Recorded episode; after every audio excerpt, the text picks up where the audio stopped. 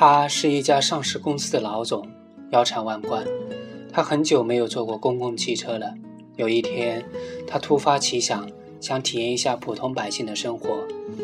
他投了币，找到一个靠窗边的座位坐了下来。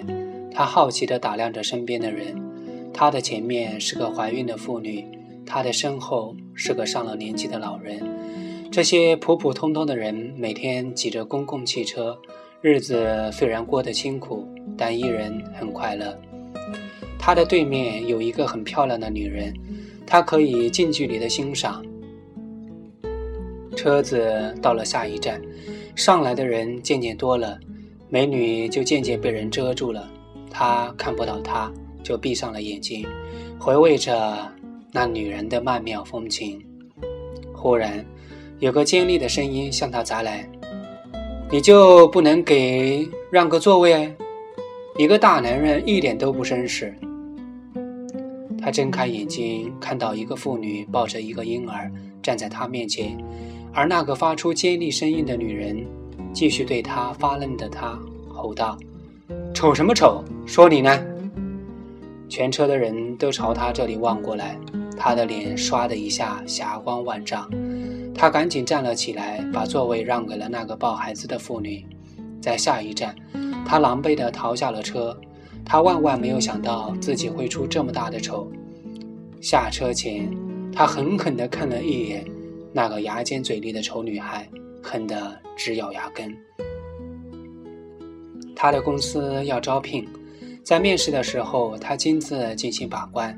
他见到了一个面熟的人，是他，那个让他出丑的女孩。不是冤家不聚头，他在心里暗暗得意，终于有报复他的机会了。女孩已认出了他，神情顿时紧张起来，额头上沁出了汗水。你把我们每个人的皮鞋都擦一遍，你就可以被录用了。他对他说：“他站在那里犹豫了很久，家里的经济已经全线告急，他太需要这份工作了。尽管自己有高学历也有能力，但因为长得丑，很多公司都将他拒之门外。现在机会就摆在他面前，只要他放下自尊，为他们擦一次皮鞋。可是他又怎么可以用自己的尊严去交换啊？”他在心里断定。这个倔强的女孩是不会屈尊的，继续挑衅一般的催促着他。没想到他竟然同意了。他拿来鞋刷，蹲下来，开始替这些考官们擦鞋。他得意地想：“你不是厉害吗？怎么没动静啦？”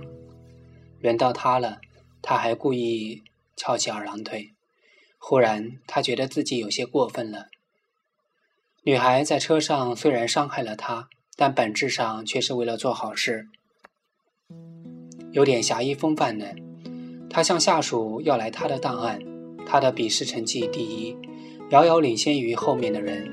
从各方面来看，女孩都是出色的。再说自己也总不能在众人面前食言吧。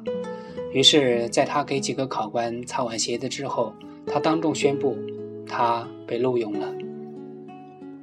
他并没有显得过于兴奋，只是微微地向众考官们道了声谢谢，然后一字一顿地对他说：“算上您，我一共擦了五双鞋子，每双两元钱，请您付给我十元钱，然后我才可以来上班。”他无论如何也没有想到女孩会这样说，但他的宣布决定无法再更改，他只好很不情愿地给了她十元钱。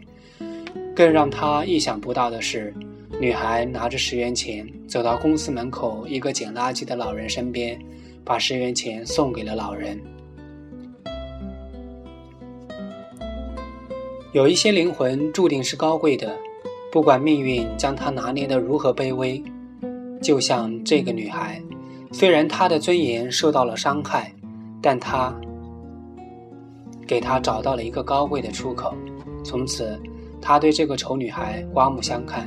事实上，女孩在日后的工作中确实表现得非常出色，业绩出众，替他完成了很多貌似无法完成的任务。有一天，他忍不住问她：“当初我那样难为你，你的心里有没有怨念？女孩却答非所问。我弯下腰，只为了换一个可以昂头的机会。